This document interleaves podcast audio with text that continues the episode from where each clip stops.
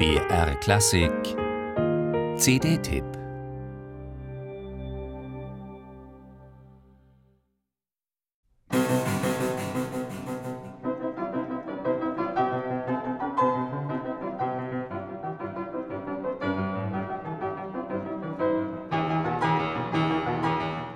So ähnlich muss es geklungen haben, wenn sich Franz Schubert ans Klavier setzte trockener und körniger als auf unseren heutigen Konzertflügeln, nicht ganz so laut, dafür aber viel transparenter und farbenreicher.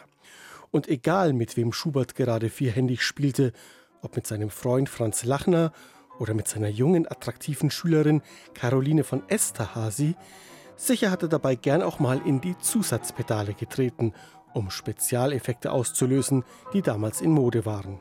Zum Beispiel den scheppernden Janitscharenzug mit Zimbel und Schellen.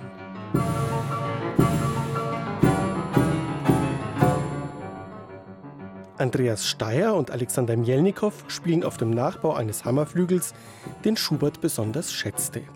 Er stammte aus der Wiener Werkstatt von Konrad Graf, der zeitweilig im selben Haus wie Schubert wohnte und auch Beethoven und Clara Schumann mit Klavieren versorgte.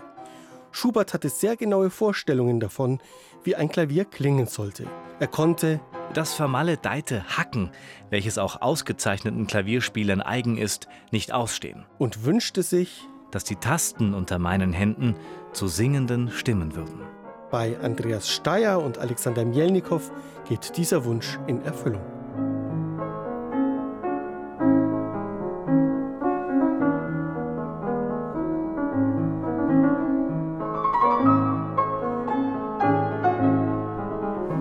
Steyer und sein einstiger Schüler Mielnikow bringen nicht nur dieses wundervolle späte Rondo zum Singen, das schon die Luft einer anderen Welt zu atmen scheint, sondern auch Schuberts groß angelegte, stellenweise aber noch etwas blasse Astur-Variationen über ein eigenes Thema.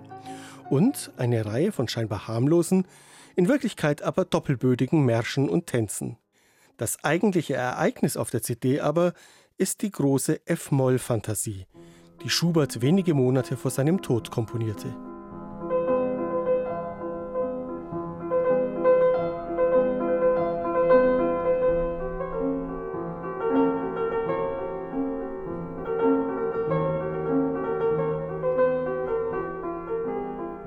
Heute hören wir das Stück als erschütternde Todesahnung.